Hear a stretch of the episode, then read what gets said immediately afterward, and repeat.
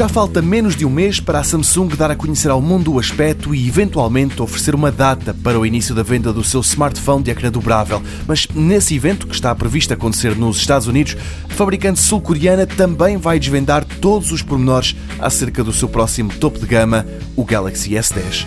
E, à falta de melhor, é sobre essa geração de telemóveis da Samsung que os rumores têm girado.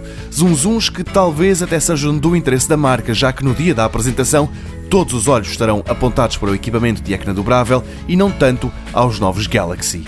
À medida que os dias passam, vão surgindo novidades. A mais recente vem de Evan Blass, um jornalista norte-americano que se tornou famoso no mundo da tecnologia por receber informações em primeira mão sobre muitos dos equipamentos que aí vêm.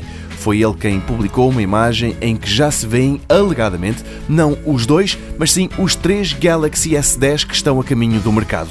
O S10 é o maior, o S10 é o modelo dito normal e a grande novidade é a inclusão de um equipamento que aparentemente vai ter especificações menos avançadas e vai ser mais barato. Os rumores dizem que se vai chamar Galaxy S10e. Já eram do início do mês as informações não oficiais de que os dois telefones mais caros vão ter um furo no ecrã para a câmara das selfies, um leitor de impressões digitais nesse mesmo ecrã que vai ser curvo nas laterais.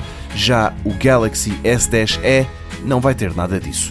Dados que as imagens oferecidas a Evan Blass confirmam e acrescentam ainda mais duas informações: que a câmara das selfies do S10 vai ser dupla e que a câmara traseira dos dois modelos mais caros vai ter três lentes, ao passo que a do S10e vai ter apenas duas.